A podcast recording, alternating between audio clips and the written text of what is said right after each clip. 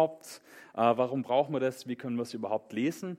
Aber bevor wir mit dem Thema heute anfangen, es sind ähm, über die Woche zwei Rückfragen zum letzten Thema gekommen. Also zwei Fragen einfach, die reingekommen sind über Slido. Ich habe gesagt, ihr könnt da Fragen stellen.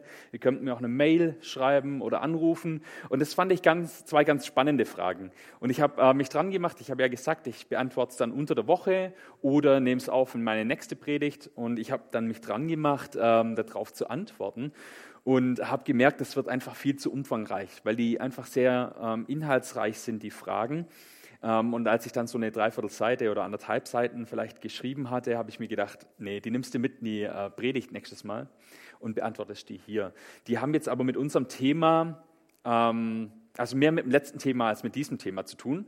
Und deswegen stelle ich die einfach an Anfang. Ich beantworte die zwei Fragen. Das ist jetzt einfach mal ein Experiment. Ich hoffe, das funktioniert. Genau. Gebt mir gerne Feedback, wie ihr das empfindet. Also diesmal also die Fragen vom letzten Mal an Anfang. Und letztes Mal war die Frage, ist so ums Gebet gekreist. Und da hat jemand gefragt, ähm, ich habe die Frage auch mitgebracht, genau. Du meintest, dass irgendwann mal alles vom schwarzen Loch verschlungen wird. Auf welcher theologischen Basis triffst du diese Aussage? Also für die, die letztes Mal nicht da sind, die nicht da waren, da habe ich erzählt, wie groß Gott ist, ja, wie groß das Universum eigentlich ist, was da für Abstände herrschen, äh, was es da alles an Sternen und Planeten und schwarzen Löchern und so weiter gibt und dass Gott, der dieses Riesenuniversum erschaffen hat, dich trotzdem hört, wenn du betest. Und da habe ich dann so wohl beiläufig gesagt, ja, und ähm, genau, da gibt es die Galaxien und die schwarzen Löcher und die verschlucken irgendwann mal alles. Und darauf bezieht sich jetzt die äh, Frage. Und da möchte ich antworten, also in erster Linie war das eine naturwissenschaftliche Aussage. Es war keine theologische, sondern eine naturwissenschaftliche Aussage. Ähm, für diejenigen, die da jetzt in der Thematik nicht so drin sind, ähm, es gibt schwarze Löcher, ähm, die entstehen aus sehr, sehr großen Sternen. Also unser Universum besteht aus ziemlich vielen Sternen, wenn ihr hochguckt. Unsere Sonne ist auch so ein Stern, die ist aber ziemlich klein. Und es gibt sehr, sehr große Sterne, die sind ein Vielfaches Sterne, die sind ein Vielfaches größer als unsere Sonne. Und in diesen Sternen ist es so, dass Helium ähm, fusioniert wird, also Kernfusion stattfindet und andere Elemente entstehen. Also ich versuche das jetzt hier ganz kurz abzureißen, für alle, die sich auskennen mit Naturwissenschaften, äh, nicht, dass dann wieder 100 Gegenfragen kommen und so weiter. Also es ist jetzt nur ganz, ganz vereinfacht. Also Helium fusioniert zu anderen Elementen, die eine höhere Dichte haben. Äh, das heißt, die Dichte steigt, je älter der Stern wird und irgendwann wird die Dichte so groß, dass der Stern kollabiert. Also Sterne können auch anders sterben, es kann auch Supernovae geben oder sowas.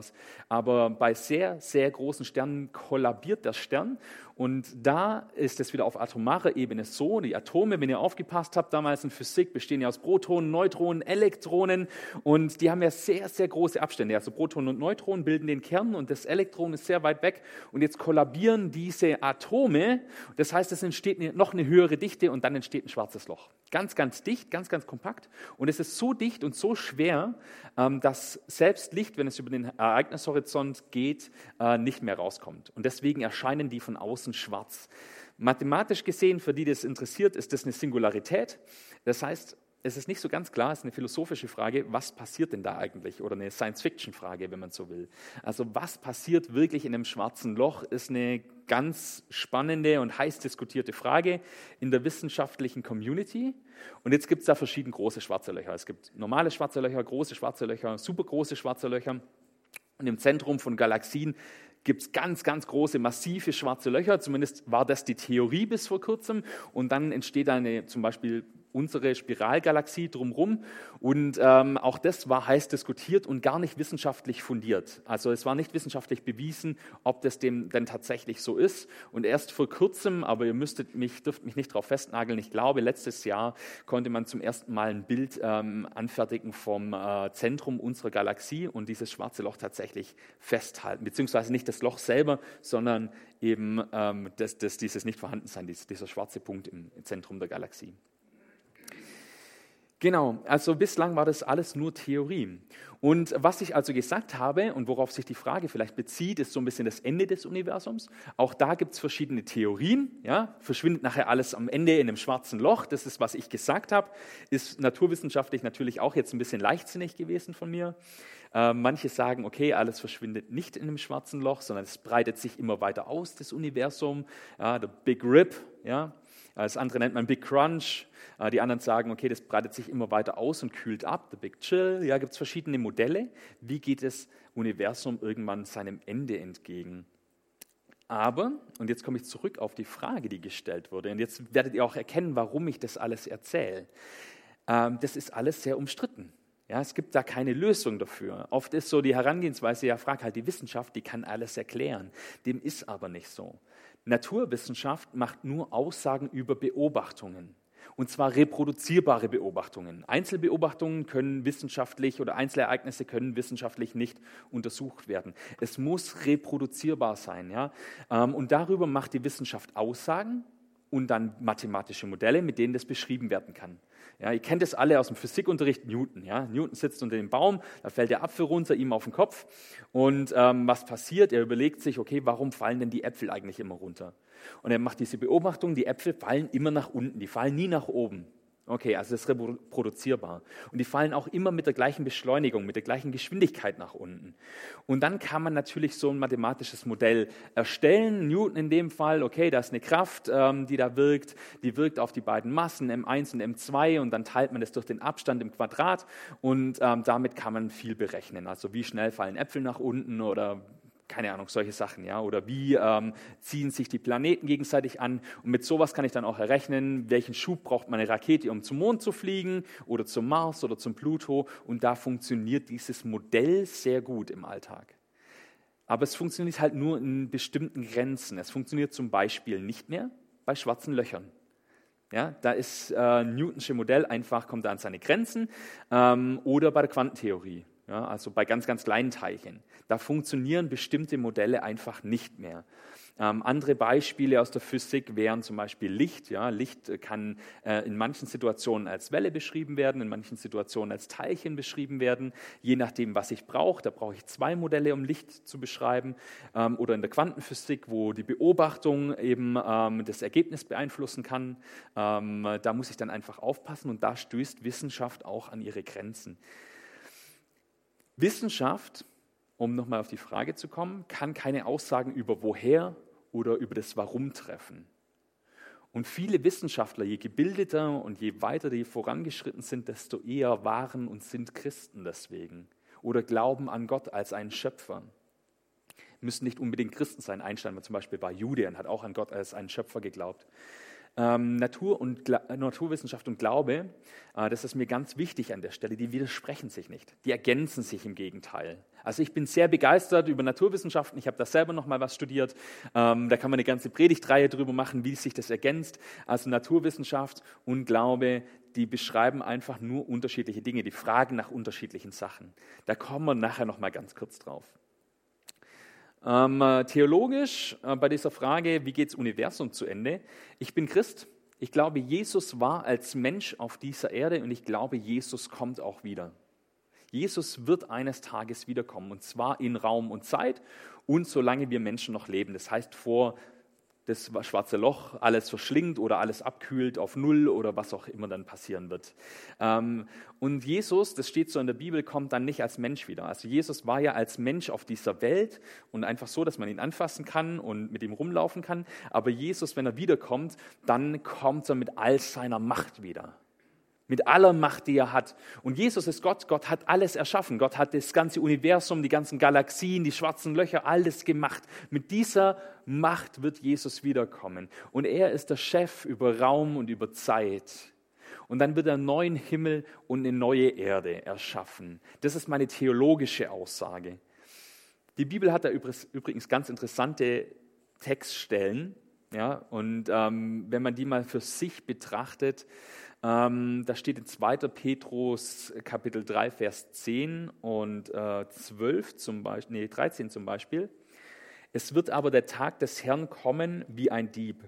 Dann werden die Himmel zergehen mit großem Krachen, die Elemente aber werden vor Hitze schmelzen und die Erde und die Werke, die darauf sind, werden nicht mehr zu finden sein. Wenn die Himmel vom Feuer zergehen und die Elemente vor Hitze zerschmelzen. Wir warten aber auf einen neuen Himmel und eine neue Erde nach seiner Verheißung, in denen Gerechtigkeit wohnt. Oder in Offenbarung Kapitel 6, Vers 14, und der Himmel wich wie eine Schriftrolle, die zusammengerollt wird. Und ich will da keine Aussage treffen, ob das so ist. Aber ich mache mal ein Gedankenexperiment. Wenn Jesus wiederkommt und ich würde mit ihm in eine Zeitkapsel steigen und wir würden uns anschauen im Zeitraffer, wie die Erde und das Universum zu Ende gehen würde. Und ein schwarzes Loch in der Mitte von unserer Spiralgalaxie würde diese ganzen Sterne aufsaugen nach und nach. Dann sieht es aus wie eine Schriftrolle, die zusammengerollt wird. Ich sage nicht, dass das gemeint ist hier an der Stelle. Ja, das ist ein bisschen aus dem Zusammenhang gerissen. Das kann auch anders interpretiert werden. Aber es ist eine ganz interessante Beobachtung, finde ich. Ja. Ähm, genau. Jedenfalls, Jesus ist der Chef und für ihn ist es gar kein Problem. Also ob er das im Zeitraffer ablaufen lässt oder einfach so ablaufen lässt oder ähm, den Himmel und die Erde einfach komplett neu erschafft, das ist ihm überlassen letztlich. Es spielt auch gar keine Rolle für uns. Wichtig ist, dass er wiederkommt und dass wir das glauben. Die zweite Frage, die kam, war, und die finde ich auch ganz, ganz spannend, wie schafft man es, dass Gottes Wahrheiten vom Kopf ins Herz rutschen zu lassen? Wie, wie passiert das vom Kopf ins Herz? Und ja, da möchte ich einfach ein paar Punkte dazu sagen. Also wenn du noch nicht Christ bist, wenn du das noch nicht ausprobiert hast oder jetzt ganz frisch ausprobiert hast, dann kann ich dir nur sagen, probier es einfach. Wag mal den ersten Schritt. Das ist mal das Wichtigste. Einfach mal ausprobieren. Mit Jesus unterwegs sein. Ich habe dieses Beispiel gebracht von dem Seiltänzer, der da über die Niagara-Fälle gelaufen ist, hin und her mit der Schubkarre. Und dann ist er zu dem Mann hin und hat gesagt, okay, dann, dann spring rein in die Schubkarre, ich bring dich rüber. Und du kannst nur wirklich wissen, ob das funktioniert und, und, und wie das ist, wenn du wirklich reinspringst in die Schubkarre. Probier das aus. Es kann aber auch sein, dass du schon eine Weile dabei bist und, oder das jetzt vielleicht auch frisch ausprobiert hast und das Gefühl einfach sich noch nicht einstellt. Das ist auch kein Problem. Bei mir war das auch so. Ja, also ich habe mich damals so mit 12, 13 rum wirklich bewusst für Jesus entschieden, habe das nochmal Jesus gesagt, ich möchte dich annehmen als meinen Herrn. Und dann habe ich gewartet. Weil alle haben immer erzählt, oh, als ich Christ geworden bin, boah, da, da ist so ein ganz warmes Gefühl in mein Herz gekommen und oh, da war voll die, voll die Bekehrung und es, ich habe ganz anders auf die Welt geblickt. Und ich muss sagen, bei mir war das nicht so. Ich habe darauf gewartet, ich habe gehofft, aber es kam halt nichts. Und es kam mir so vor, als würden meine Gebete einfach an der Zimmerdecke hängen bleiben. Und ich dachte, und das ist nicht so, ja, ich dachte das aber damals, dass es vielleicht so ist, dass Gott das gar nicht macht, also dass Gott eigentlich gar nichts mit uns zu tun hat. Ja. Damals den Jüngern, denen hat es sich offenbart, damals irgendwie den Israeliten und so, aber mit uns hat es heute nichts mehr zu tun. Das stimmt aber nicht. Ich habe dann auch gebetet und habe Gott das hingelegt und habe ihm das hingeworfen und gesagt, du musst mir das doch zeigen. Gib mir dieses Gefühl einfach. Zeig mir, dass du wirklich da bist. Lass mich das wirklich spüren. Und es hat Jahre gedauert. Ich weiß noch, das war 2014 oder 2015 auf so einem Jugendcamp. Und da hatten wir morgens Andachten. Ich lag noch in meinem Schlafsack drin, ja. Und da hat der äh, Typ halt was erzählt in dem Zelt, keine Ahnung, ich weiß nicht mehr, worum es da ging. Und plötzlich habe ich das gespürt. Plötzlich ist es wirklich von meinem Kopf in mein Herz gerutscht. Das hat Jahre gedauert. Und, und dann war das irgendwann da, dann war das ganz präsent in meinem Leben. Und wenn dir das auch so geht, dann bitte Gott da einfach drum. Man darf Gott um solche Dinge einfach bitten, darf ihm das sagen, hey, mir fällt es so schwer im Moment an dich zu glauben, mir fällt es so schwer festzuhalten, weil ich das nicht in meinem Herzen habe. Das dürfen wir ihm einfach sagen, ihm einfach hinlegen und ihn darum bitten. Wenn du aber in so einer Phase bist, wo du ähm, das jetzt nicht so im Herzen hast, wo du nur im Kopf Christ bist, dann lass dir gesagt sein, die Entscheidung zählt.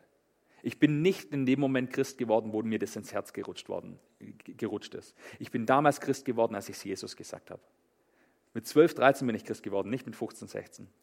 Ja? Also es zählt die reine Entscheidung. Dann, äh, zweite Sache, bleib dran und das habe ich jetzt gerade eben schon ein bisschen erwähnt, einfach dranbleiben. Äh, ich habe auch die Geschichte erzählt von den drei Leuten auf der Mauer. Ja, also in der Mitte läuft der Glaube und vorne laufen die Tatsachen. Schau auf die Tatsachen, schau auf das, was in der Bibel steht, was Jesus uns versprochen hat. Das, was du gesagt hast, wo du ihm gesagt hast, ja, ich möchte nachfolgen. Und dann schau auf das. Wenn du dich immer umdrehst, hinten läuft Gefühle. Die Gefühle kommen dann nach. Ja, die kommen dann irgendwann hinterher. Aber wenn man sich immer umdreht, ja, passt es auch? Ist das jetzt richtig? Ähm, Glaube ich richtig? Bete ich richtig? Bin ich gerade in der richtigen Verfassung? Dann fallen wir irgendwann einfach über unsere eigenen Füße. Es gibt keinen richtigen Glauben, es gibt kein richtiges Gefühl, um zu glauben, um zu beten, um die Bibel zu lesen. Tu es einfach. Und was helfen kann, dritter Punkt, äh, Gottes Begegnung suchen. Such einfach diese Momente, wo du Jesus begegnen kannst. Also vielleicht hast du ja schon mal so Momente gehabt, wo es einfach so richtig in deinem Herz gebrannt hat. Oder wenn du ganz neu dabei bist oder das noch nie hattest, dann frag mal andere, wo das so war. Manche sagen, hey, wenn ich so Lieder höre, dann geht mir das Herz auf. Das ist einfach fantastisch. Jetzt können wir ja in der Gemeinde gerade nicht singen, aber vielleicht zu Hause. Dann macht ihr eine Playlist an, kauft dir eine CD, such mal auf Spotify und dann lässt laut laufen und singst mit und so. Und vielleicht geht dir da dein Herz auf, spielst ein Instrument. Der andere sagt, hey, im Gebet, morgens zwischen fünf und sechs, da kann ich mich voll konzentrieren. Da geht mir das Herz auf, da bete ich zu Gott. Ich meine, das wäre mein Graus, gell? Also zwischen fünf und sechs am Morgen gar keine Chance. Äh, wenn ihr mich überhaupt wach kriegt, äh, dann bin ich super schlecht gelaunt. Ich bin eher der Abendtyp, ja. Aber das müsst ihr für euch rausfinden, was ihr da für ein Typ seid. Lasst euch da nichts anderes aufquatschen. Also das ist auch eine Erfahrung meiner Jugend. Da hat es immer geheißen, morgens ist die beste Zeit zum Bibellesen und jeden Tag wird Bibel gelesen. Das habe ich nie gekonnt. Ja, das habe ich nie gekonnt. Sucht einfach, was euch da wirklich voranbringt. Aber seid da auch ehrlich mit euch selber. Bibel lesen ist übrigens auch sowas. Predigten hören. Der andere ist in der Kreativität und geht dort auf und sagt, oh, wenn ich da was mal oder wenn ich da tanze oder so. Äh, der dritte sagt, ähm, hey, wenn ich genieße, wenn ich so, so ein richtig schönes Essen habe vor mir, dann sehe ich einfach, wie vielfältig Gott ist und was alles für Geschmäcker und Gerüche geschaffen hat. Jemand anders sagt, ich gehe raus in den Wald und fahre da Fahrrad und power mich aus, das ist meins. Ja? Es gibt ganz unterschiedliche Wege, Gott zu begegnen. Such, was dein Weg ist und dann begegne dort Jesus einfach wirklich echt. Heute also die Frage, wie kann man die Bibel lesen? Was hat es mit der Bibel auf sich? Wie kann man die Bibel lesen? Ähm, wir leben in einer Informationsgesellschaft. Wir leben in einer Informationsgesellschaft. Informationen prasseln im Sekunden- und Minutentakt auf uns ein. Äh, es kommt ständig neues Zeug, ständig neue Artikel. Ich kann Online-Zeitungen lesen, auf Twitter kommen Sachen, auf WhatsApp kommen Sachen, ständig neue Informationen. Wir sind an einem Punkt, wie es sie noch nie gab. Und es wird zunehmend schwierig, die wichtigen und richtigen Informationen herauszufiltern. Informationen sind wahnsinnig kurzlebig geworden. Und es ist ganz, ganz schwierig zu schauen, okay, was ist denn richtig, was ist denn wahr. Ähm, Fake News wird ein Thema sein, das uns, die nächsten, das uns dieses Jahr massiv beschäftigt also die bewusste Falsch- und Fehlinformation von Leuten. Damit werden ähm, Wahlen beeinflusst, damit werden ganze Gesellschaften beeinflusst. Das ist ein ganz, ganz großes Thema. Und jetzt fragt ihr euch vielleicht, wozu brauchen wir dann eine Bibel? Die Bibel ist mindestens 2000 Jahre alt, die ist doch veraltet, die ist doch nicht mehr aktuell, braucht kein Mensch mehr. Wir haben sie mal durchgelesen und geschaut, was drin steht. Braucht man das überhaupt noch? Und da möchte ich euch ein paar Punkte sagen. Die Bibel ist die letzten Jahre circa plus minus 100 Millionen Mal im Jahr gekauft, verkauft oder verschenkt worden. 100 Millionen Mal. Jedes Jahr, jede Woche wäre die Bibel der Bestseller, wenn sie auf den Bestsellerlisten auftauchen würde. Die Bibel wird aus den Bestsellerlisten rausgenommen, weil es einfach keinen Sinn machen würde. Die wäre einfach jede Woche auf Platz 1. Es wäre einfach ziemlich langweilig. Also lässt man sie einfach raus, deswegen wissen viele Leute das nicht dass die Bibel einfach so ein verbreitetes und so ein vielfach geschenktes und verkauftes Buch ist. Und es hat einen Grund. Die Bibel ist gleichzeitig geliebt, gehasst und gefürchtet. Die Bibel ist ein wahnsinnig kontroverses Buch. Es gibt Länder, da ist der Besitz von Bibeln oder die Weitergabe von Bibeln verboten und in manchen Ländern sogar mit der Todesstrafe belegt. Das ist richtig krass, was Leute auf sich nehmen, nur um eine Bibel zu haben, nur um Bibeln weitergeben zu können. Wir hatten vor ein paar Wochen ähm, den Herrn Pfeiffer da, Gerhard Pfeiffer äh, von Open Doors, der hat ein bisschen was über Christenverfolgung erzählt. Schaut euch die Vorträge mal an, wenn ihr die noch nicht angeguckt habt. Also die findet ihr auf unserem YouTube-Kanal immer noch ähm, und sonst einfach mal Open Doors äh, in Google eingeben und dann mal schauen, was die zu sagen haben zum Thema Christenverfolgung. Das hat einen Grund. Das hat einen Grund, dass die Bibel einfach so kontrovers ist und das hat einen Grund, dass die Bibel so unbeliebt ist. Was ist das Besondere an der Bibel?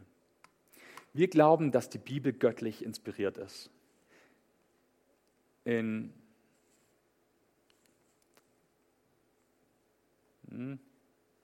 2. Hm, Timotheus 3, Vers 16 steht, die ganze Schrift ist von Gottes Geist gegeben und von ihm erfüllt.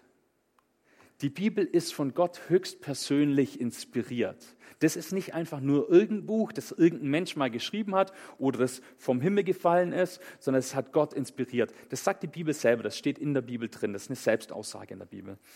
Ähm, vieles deutet übrigens auch darauf hin. Wenn wir einfach die Bibel vergleichen mit anderen historischen Dokumenten, mit anderen historischen Büchern. Ähm, ich habe das im ersten Teil äh, von der Alpha-Reihe mal erzählt, wie genau die Bibel überliefert wurde. Und das ist bis auf Wörter genau. Es gibt natürlich schon auch Abweichungen. Also ich habe hier so eine Bibel, Elberfelder Bibel mit Sprachschlüssel und so weiter ähm, dabei. Und da kann man dann unten schauen ähm, und da sieht man dann Abweichungen in verschiedenen Handschriften. Aber dabei handelt es sich um Rechtschreibabweichungen. Da handelt es sich mal um was Grammatikalisches. Da handelt es sich mal um ein Wort, das ausgetauscht wurde, ja, so wie es einfach in Dialekten verschiedene Worte gibt. Also ich hatte das mit, oder habe das manchmal mit äh, meiner Frau zum Beispiel. Ja, die kommt aus dem Badischen, ich komme aus dem Schwäbischen. Und wenn ich zu ihr sage, ja, ich brauche einen Teppich, mir ist kalt, dann fragt sie mich, was brauchst du? Und dann sage ich, ich brauche eine Decke, mir ist kalt. Ja, Versteht ihr den Unterschied? Die Schwaben sagen Teppich auch zur Decke, die man sich so zum Kuscheln auf dem Sofa äh, ummacht. Und die Badener sagen nur Decke da dazu. Für die ist das Teppich ist nur auf dem Boden, das, was auf dem Boden der Teppich ist. Ja, oder äh, ein Kittel. Ja? Sagt man bei euch Kittel? Ich sage, ich brauche einen Kittel, ich gehe in Stund. Ja? sage ich so. Ja? Ich brauche einen Kittel, ich gehe in die Stund. Und der Kittel ist alles, was Jacke, Anorak etc. ist. Und für die Badener ist Kittel nur, das, nur Arbeitsjacke. Nur Arbeitsjacke, genau. Und da gibt es Abweichungen. Und solche Abweichungen finden wir schon in der Bibel. Ja? Also die großen inhaltlichen Abweichungen gibt es quasi nicht. Und woher sehen wir sonst noch, dass die Bibel göttlich, göttlich inspiriert ist? Am allermeisten und ich finde am spannendsten im eigenen Leben. Im Leben. Probier das einfach mal aus. Richte dein Leben mal nach der Bibel aus. Schau mal, was da steht. Und dann probier das wirklich aus, ob die Bibel eine Macht hat ob es da einen Unterschied gibt in deinem Leben, wenn du dich nach ihr richtest. Es beweist sich im eigenen Leben. Papst Franziskus äh, hat gesagt, wir tappen nicht in der Finsternis. Und wir müssen nicht darauf warten, dass Gott sein Wort an uns richtet, denn Gott hat gesprochen. Er ist nicht mehr der große Unbekannte, sondern er hat sich gezeigt. Nehmen wir den erhabenen Schatz des geoffenbarten Wortes in uns auf. Ja, klingt ein bisschen hochtrabend, aber es trifft den Nagel auf den Kopf. Gott ist nicht mehr in der Ferne, er ist nicht unbekannt, wir müssen ihn nicht suchen, sondern wir können schauen, wie ist er wirklich. Er hat sich in Jesus offenbart und er hat sich in seinem Wort offenbart. Jesus ist nicht mehr unter uns. Wir können nicht hingehen und schauen, wie ist Jesus jetzt, sondern wir können es in der Bibel nachlesen. Dort sehen wir, wie ist Gott wirklich. Das ist ein erhabener Schatz, den wir da haben. Der Vorsitzende der Generalversammlung der Kirche in der Kirchen von Schottland hat der Königin bei ihrer Krönung eine Bibel überreicht. Mit den Worten, wir überreichen euch dieses Buch, das wertvollste, was die Welt zu bieten hat. Ja, der Königin von England, eine der reichsten Personen der Welt. Ich glaube, die wird im Forbes-Index nicht mal äh, aufgelistet, weil dort Staatsoberhäupter nicht auftauchen, aber man nimmt an, dass sie wirklich zu den reichsten Menschen der Welt gehören, die Schätze aus aller Welt hat. Und das ist ganz klar, die Bibel ist der größte Schatz, den es gibt. Sogar Mahatma Gandhi, jemand, der nicht im christlichen Glauben angehört hat, sagt da was Interessantes dazu. Er hat gesagt, ihr Christen, ihr habt in eurer Obhut ein Dokument, mit genug Dynamit in sich die gesamte Zivilisation in Stücke zu reißen, die Welt auf den Kopf zu stellen und dieser kriegszerrissenen Welt Frieden zu bringen. Aber ihr geht damit so um, als sei es nur ein Stück Literatur und weiter nichts. Das finde ich richtig krasse Worte. Als wäre es ein Stück Literatur. Nee, diese Bibel, dieses Dokument, das ist so viel mehr. Und es wird Zeit, dass wir es in die Hand nehmen, dass wir es aufschlagen und wirklich drin lesen. Die Bibel, das Besondere an der Bibel ist, sie ist göttlich inspiriert. Das habe ich gesagt, das ist mein erster Punkt. Sie ist göttlich inspiriert. Das ist Punkt eins. Sie ist aber genauso in menschlichen Worten verfasst. Ja, in manchen anderen Religionen ist das anders. In manchen Bücher behaupten Leute, sei das irgendwie anders, da ist das Buch vom Himmel gefallen oder irgendwie von einer Person geschrieben worden. Die Bibel ist nicht so aufgebaut und ganz bewusst nicht so aufgebaut. Die Bibel ist über einen wahnsinnig langen Zeitraum geschrieben worden. Sie ist über 1600 Jahre lang ist an der Bibel geschrieben worden. 1600 Jahre lang haben immer wieder Leute an der Bibel geschrieben. Mindestens 40 Pers verschiedene Personen, 40 verschiedene Autoren waren daran beteiligt. Aus allen möglichen gesellschaftlichen Schichten. Könige, Lehrer, Philosophen, arme, reiche, Fischer, Geschichtsschreiber, Propheten, Dichter, Ärzte, alle möglichen Leute waren daran beteiligt, dieses Buch zu schreiben. Und wenn ihr dieses Buch lest, ist es trotzdem ein roter Faden, der sich durchzieht. Es ist komplett stringent, obwohl es von verschiedenen Leuten geschrieben worden ist. Es hat auch übrigens verschiedene Arten von Schriftstücke in sich. Also die Bibel ist nicht nur ein Buch. Wenn ihr mal reinschaut, es gibt ja äh, verschiedene Bücher. Das steht dann meistens oben links oder rechts irgendwo dran. Und das sind verschiedene Bücher, die verschiedene Inhalte auch zum Thema haben. Hm.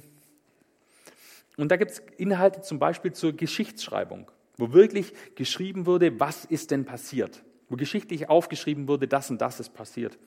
Es gibt aber auch zum Beispiel Gedichte in der Bibel, die eine ganz andere Herangehensweise haben, wo was ganz anderes vermittelt wird.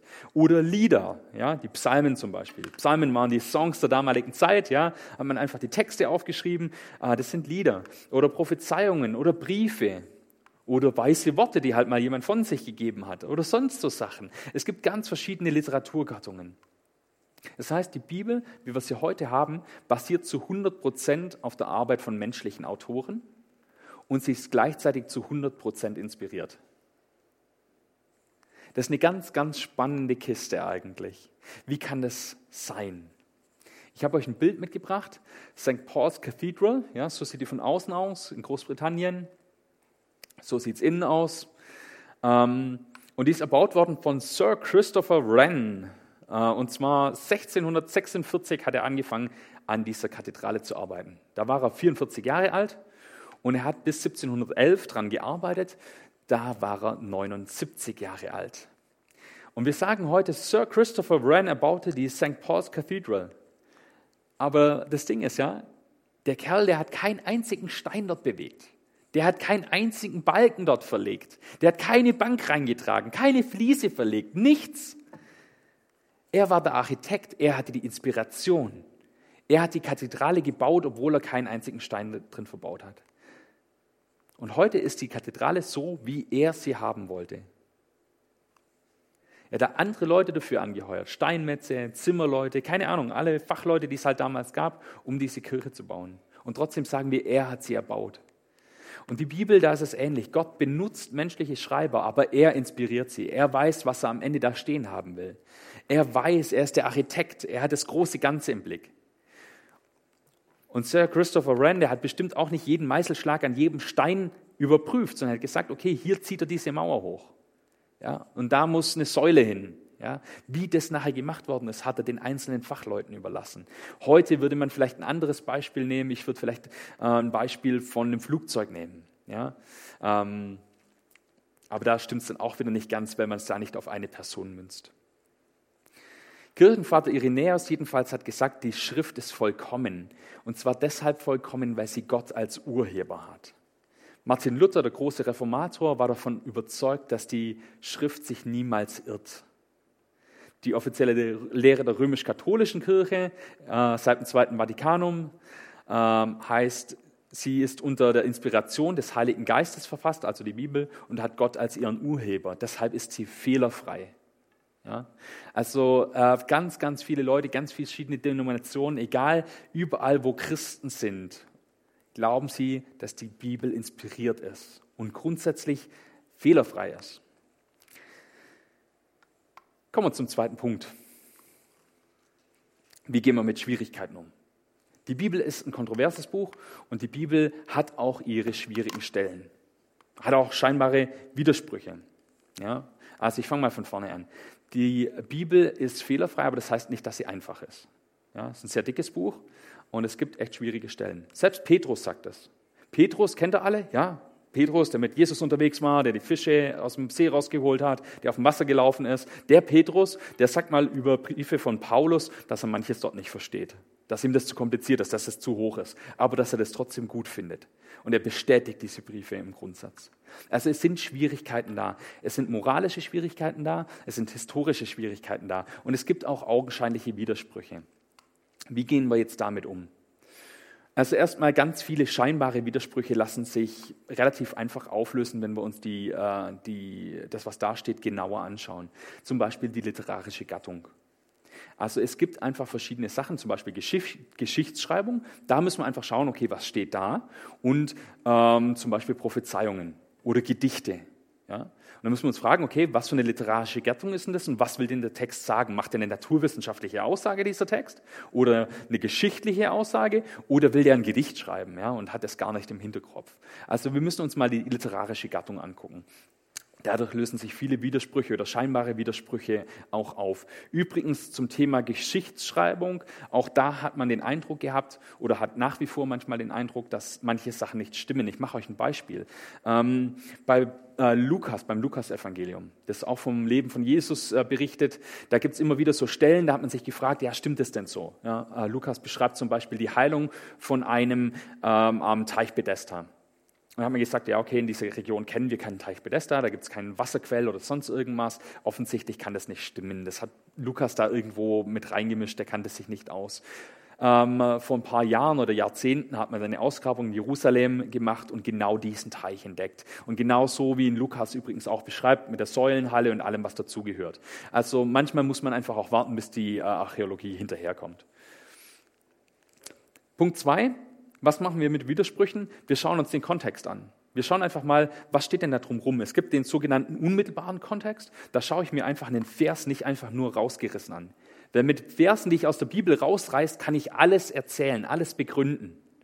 Ja, das ist ein sehr, sehr dickes Buch. Ich kann alles Mögliche erzählen, wenn ich immer nur einzelne Verse rausnehme. Also ich muss mir schauen, was steht in der direkt davor oder dahinter, äh, unmittelbarer Kontext. Dann schaue ich mir mal an, okay, was will das Buch überhaupt erzählen? Also das ist das so ein bisschen auch, was ich vorher gesagt habe mit literarischer Gattung. Ja, ist das, steht es in den Psalmen oder steht es im Lukas-Evangelium? Ist es eine Prophetie oder ist es äh, was aus dem Mosebuch? Was will denn das Buch eigentlich sagen? Also ich schaue mir das Buch an. Ähm, und dann schaue ich mir auch den gesamtbiblischen Kontext an. Ich schaue mir einfach an, wie passt es in diesen roten Faden rein? Was könnte dieser Vers, was könnte dieser Abschnitt denn eigentlich insgesamt zu bedeuten haben? Und dann überlege ich mir vielleicht noch, okay, was für einen historischen Kontext gibt es denn? Was war denn damals die Situation? Und manche Aussagen, die kommen uns super grausam vor aus unserer Perspektive heute, weil wir uns natürlich für den Höhepunkt äh, der Geschichte halten. Wir halten uns ja für die allercoolsten. Wir haben es so weit gebracht wie sonst niemand, ja, und alle anderen können wir nur bemitleiden, die, die im Mittelalter gelebt haben oder die damals gelebt haben. Und daran äh, misst sich natürlich auch unsere Moral oder unsere Ethik. Also überlegen wir uns, okay, ähm, was für einen historischen Kontext gibt es denn? Also was war denn damals die Situation? Und wenn die Bibel zum Beispiel über Sklaverei schreibt, dann ist es was, wo es uns wirklich unwohl wird. Wo wir sagen, Sklaverei, das haben wir doch eigentlich schon lange hinter uns gelassen. Das kann doch die Bibel nicht gut finden. Und wenn da steht, wie man mit seinen Sklaven umzugehen hat, dann macht uns das ein ganz komisches Gefühl. Ja, warum schreibt die Bibel, wie man mit Sklaven umzugehen hat? Findet die Bibel Sklaverei gut? Und dann schauen wir uns einfach an und sehen, okay, damals war das der Standard. Damals war das gar nicht anders denkbar, als dass es so eine Situation gibt. Und die Bibel sagt nicht, dass sie das gut findet, aber macht Aussagen dazu, dass man mit Sklaven ordentlich umzugehen hat. Und dass man die nicht einfach schlagen kann und nicht einfach ersetzen kann. Dass die Sklaven alle sieben Jahre aus, der, aus dem eigenen Volk freigelassen werden sollen. Ja? Und das sind revolutionäre Gedanken. Also das sind aus der damaligen Sicht, aus dem historischen Kontext raus, sind es ganz, ganz gute Sachen. Ja? Und da muss ich mich einfach in die Situation mal damals reinversetzen. Und das Dritte und das Schönste, Schöne hier an der Aufzählung ist, es kommt das Beste immer zum Schluss. Jesus ist der Schlüssel zum Verständnis. Wir müssen uns immer aus der Jesusbrille betrachten, die Sachen. Wir schauen diese Texte an und überlegen uns, okay, wie passt es zu Jesus dazu? Wie passt es ähm, zu Jesus? Jesus ist immer das Maß. Jesus ist immer die Mitte. Er ist der Fixpunkt, die Orientierung, die wir haben. Er ist die Spitze der Offenbarung. Alles vor ihm deutet auf Jesus hin und alles nach ihm wird von Jesus her verstanden. Und je mehr wir auf Jesus vertrauen, desto besser verstehen wir die Bibel. Also diese drei Sachen ähm, zum Thema, wie können wir mit Schwierigkeiten umgehen. Jetzt sitzt ihr vielleicht hier oder vor dem Bildschirm ja, und sagt, okay, Sven, das ist ja nett, ja, so können wir die Bibel verstehen und so ist sie entstanden und alles, ähm, aber was nützt mir das denn? Ja, warum soll ich überhaupt die Bibel lesen? Ich bin hier mit Jesus unterwegs und das passt schon, wir machen das unter uns aus. Ähm, warum brauche ich denn die Bibel überhaupt noch? Warum soll ich die überhaupt lesen? Und da auch wieder ein paar Punkte. Erstens mal Offenbarung. Gott spricht zu uns durch die Bibel, er offenbart sich durch die Bibel. Das habe ich vorher schon mal erwähnt. Ähm, Gott zeigt uns, wie er wirklich ist. Er offenbart sich durch die Bibel. Er offenbart sich auch durch viele andere Sachen. Das sagt auch die Bibel, ja, dass er sich zum Beispiel durch die Schöpfung offenbart. Ja.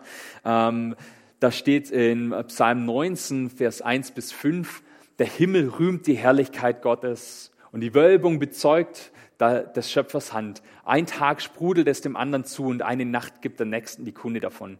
Sie sagen kein Wort, man hört keinen Laut. Und doch geht ein Klingen über die Erde, ein Raunen bis zum Ende der Welt. Natürlich, Gott offenbart sich durch die Schöpfung.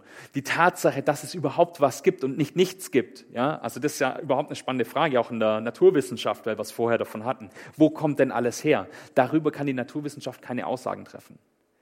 Also das deutet ganz eindeutig auf einen Schöpfergott hin. Das Feintuning des Universums, dass die äh, Regeln, die Gesetze, die Naturgesetze genau so sind, wie sie sind, dass Leben entstehen kann, dass da überhaupt etwas existieren kann. Ja, ähm, die Komplexität des Lebens, dass eigentlich alles zu mehr Unordnung strebt, ja, Entropie, aber unser Leben doch ganz, ganz schön komplex ist. Ja, das passt alles nicht so richtig zusammen und es deutet alles auf einen Schöpfer hin. So offenbart sich Gott natürlich aber hauptsächlich offenbart er sich eben durch Jesus Christus.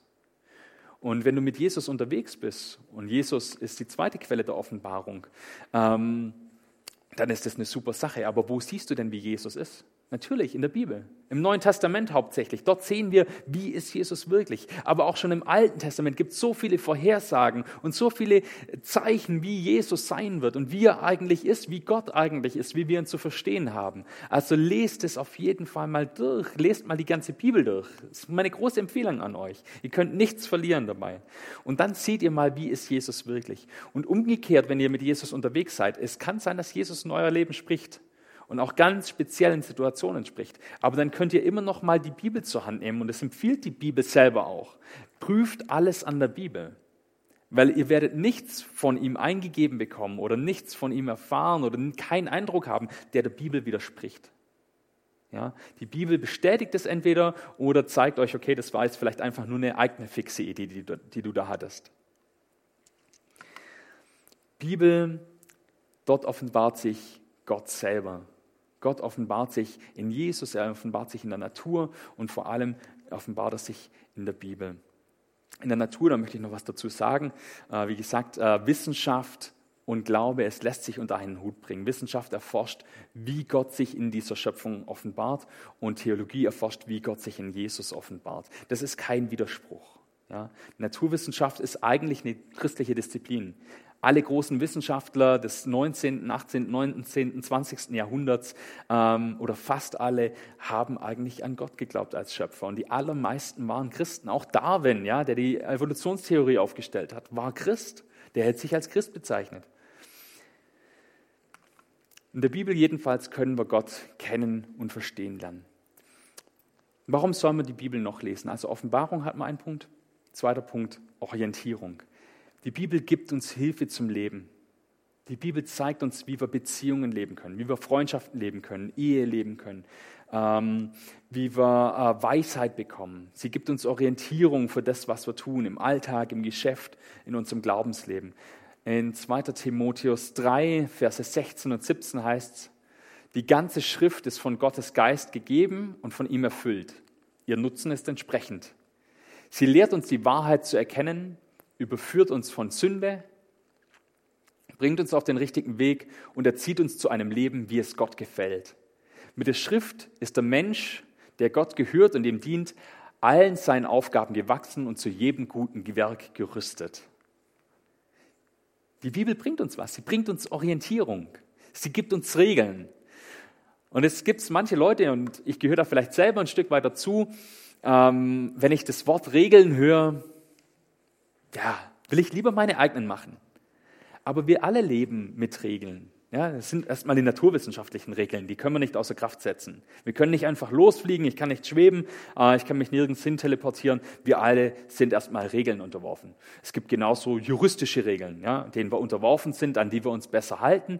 Und es gibt gesellschaftliche Regeln, äh, die teilweise mit den juristischen übereinstimmen und teilweise über die rausgehen, ja, wo ihr manche Sachen nicht machen würdet, auch wenn sie theoretisch erlaubt wären. Ja. Regeln haben wir also sowieso. An Regeln halten wir uns sowieso. Und unsere juristischen Regeln stimmen übrigens mit den Regeln, die in der Bibel sind, halt zu einem guten Teil überein. Die basieren auf diesen Regeln. Also wir leben tatsächlich in einer Gesellschaft, die ihr Fundament auf der Bibel aufgebaut hat. Wir brauchen eine Orientierung. Stellt euch Sport ohne Regeln vor. Ja, Fußball komplett ohne Regeln. Es würde vollkommen eskalieren. Es würde auch keinen Spaß mehr machen. Oder eine Gesellschaft ohne Regeln. Also wenn eine Gesellschaft ohne Regeln will, äh, dem rate ich einfach, sich mal bei GTA Online, bei so einem Online-Server einzuloggen. Also GTA ist so ein Computerspiel für die Älteren, ja. Also loggt euch da mal ein oder fahrt mal nach Somalia in Urlaub. Da gibt's keine Regeln. Aber da will auch keiner hin in Urlaub. Ja, also es funktioniert einfach nicht. Gesellschaft ohne Regeln funktioniert nicht. Von dem her sind Regeln erstmal nichts Schlechtes.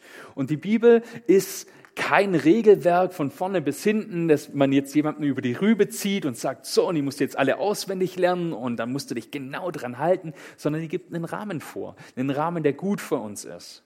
Und wir leben übrigens unter dem Gesetz von Jesus. Ja, wir sind frei in den Regeln. Die Regeln geben uns noch eine Orientierung. Sie sind nicht ein Regelwerk, das uns einschnüren soll. Also dazu mal in einer anderen Predigt mehr. Da rede ich dann mal ein bisschen über Paulus und wie er das Gesetz sieht. Der dritte Punkt, Kommunikation. Warum sollen wir die Bibel lesen? Kommunikation. Die Bibel ist viel mehr als nur Regeln, die Bibel ist viel mehr als nur Offenbarung, sondern sie ist ein Liebesbrief. Sie ist tatsächlich sowas wie ein Liebesbrief. Ein ziemlich dicker Liebesbrief. Ja? Gott redet mit dir. Er will dich kennenlernen. Er will Beziehungen ermöglichen. Er will dir zeigen, wie er wirklich ist. Was er schon alles erlebt hat mit Leuten und was er mit dir vorhat. Es ist ein ganz, ganz großer Liebesbrief. Menschen lesen die Bibel und sie kommen allein durchs Lesen der Bibel zum Glauben. Da gibt es ganz spannende Geschichten. Ähm, zum Beispiel der Bibelraucher, ja, der die Bibel gelesen hat und dazu, dadurch zum Glauben gekommen ist, oder auch andere Geschichten. Es gibt einzelne Verse, die Leuten direkt ins Leben sprechen, die ihr Leben komplett ändern, weil sie einen einzelnen Vers lesen und einen einzelnen Abschnitt. Das kommt vor, das passiert immer wieder. Die Bibel ist einfach persönliche Kommunikation oder ein erster Schritt der persönlichen Kommunikation zu uns. Und es ist was, was wir tatsächlich lesen können. Es basiert nicht nur auf Gefühlen. Wenn ich bete, ähm, dann kommt es ganz, ganz selten vor, dass Gott tatsächlich mit einer Stimme antwortet oder so. Zu mir hat er das noch nie gemacht. Ja, ich fände es auch ganz schön spannend, um es mal äh, vorsichtig zu formulieren. Es kommt eigentlich nicht vor, dass Gott durch Worte spricht, wenn er mir auf ein Gebet antwortet. Aber hier in der Bibel, da sind Worte drin, die ich lesen kann. Da kann ich sehen, wie Gott wirklich ist. Matthäus 4, Vers 4 heißt, der Mensch lebt nicht nur vom Brot, sondern von jedem Wort, das aus Gottes Mund kommt. Amen. Jetzt möchte ich ganz am Schluss noch ein paar Tipps weitergeben ein paar Tipps, wie kannst du mit der Bibel umgehen. Und ich gehe die einfach zügig durch. Ähm, wenn ihr das zu Hause nochmal anguckt oder wenn ihr hier seid, schaut es euch zu Hause nochmal an, wenn es euch interessiert. Da könnt ihr ja auch nochmal auf Pause machen. Die Bibel zu lesen ist der beste Weg, Jesus kennenzulernen. Und deshalb sollten wir es auf jeden Fall tun. Lest die Bibel. Setzt euch die richtigen Ziele beim Bibellesen. Es ist wie mit allem, wo man anfängt, so ein dickes Buch. Äh, das ist ja jetzt kein Roman, den ich von vorne bis hinten durchlese. Das sind verschiedene Bücher. Setz dir die richtigen Ziele. Ähm, nimm dir am Anfang nicht zu viel vor. Überfordere dich nicht. Sei ehrlich. Nimm vielleicht einen Bibelleseplan zur Hand. Und sei auch barmherzig mit dir selber. Man nimmt sich immer viel vor, ich lese in diesem Jahr die Bibel ganz durch und am Ende werden es doch sieben oder acht Jahre.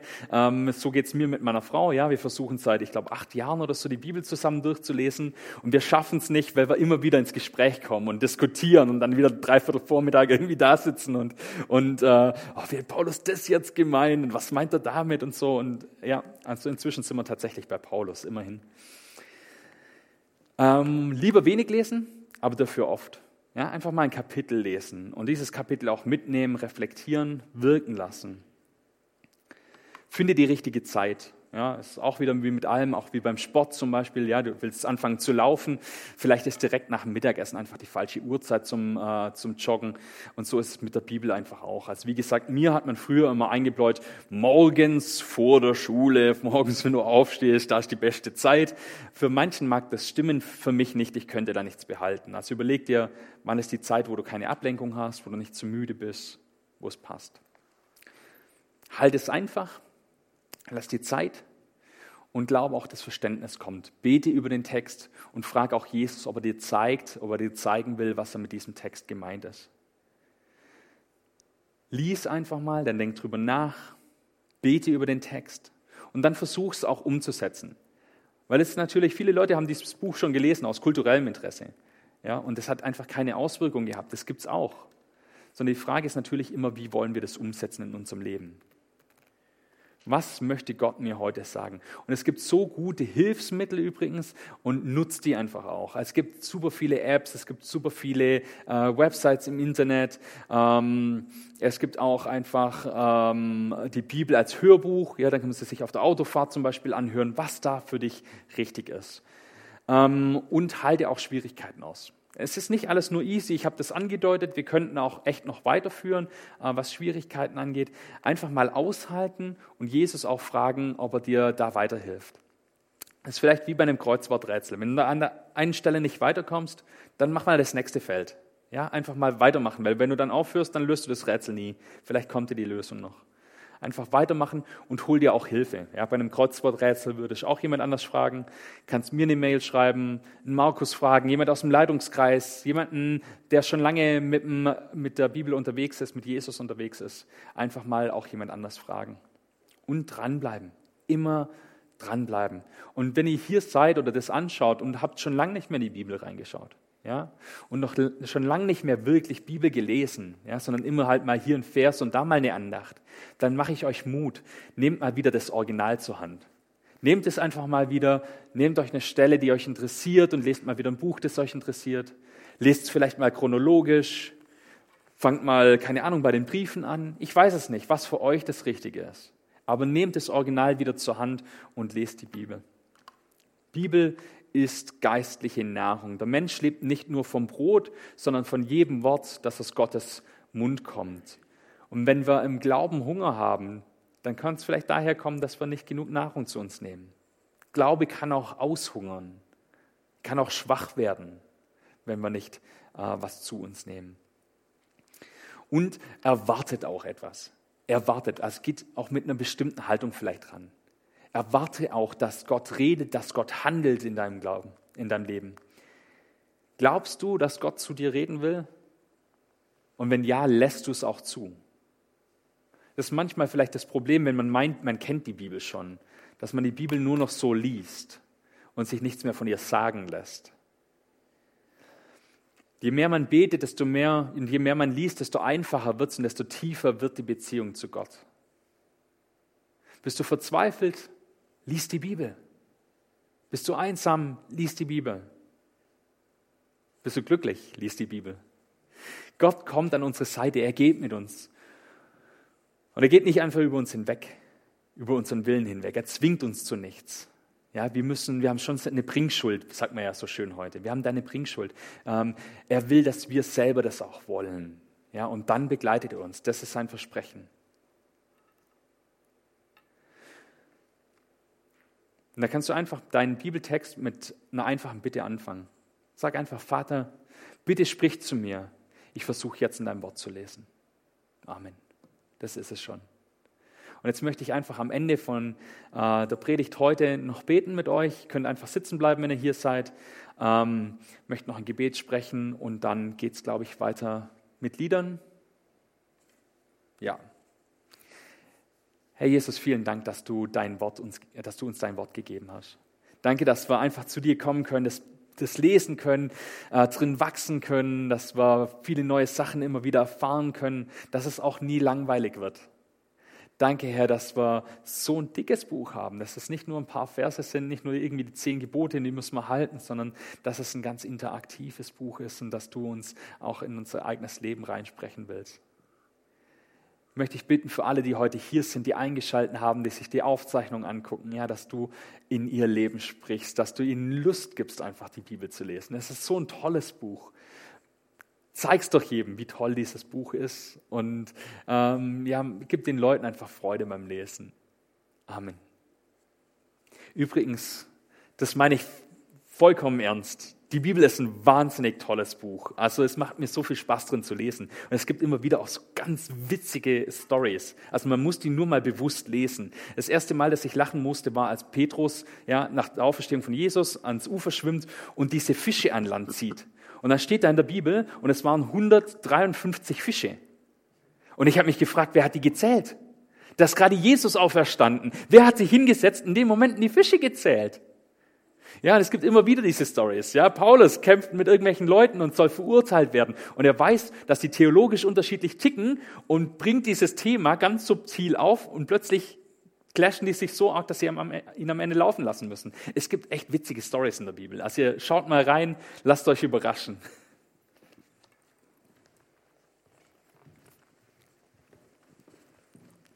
Sven, vielen Dank. Wir nehmen uns noch ein paar Minuten Zeit, äh, uns auf Gott noch zu konzentrieren, zu ihm zu reden, ihn zu uns reden zu lassen.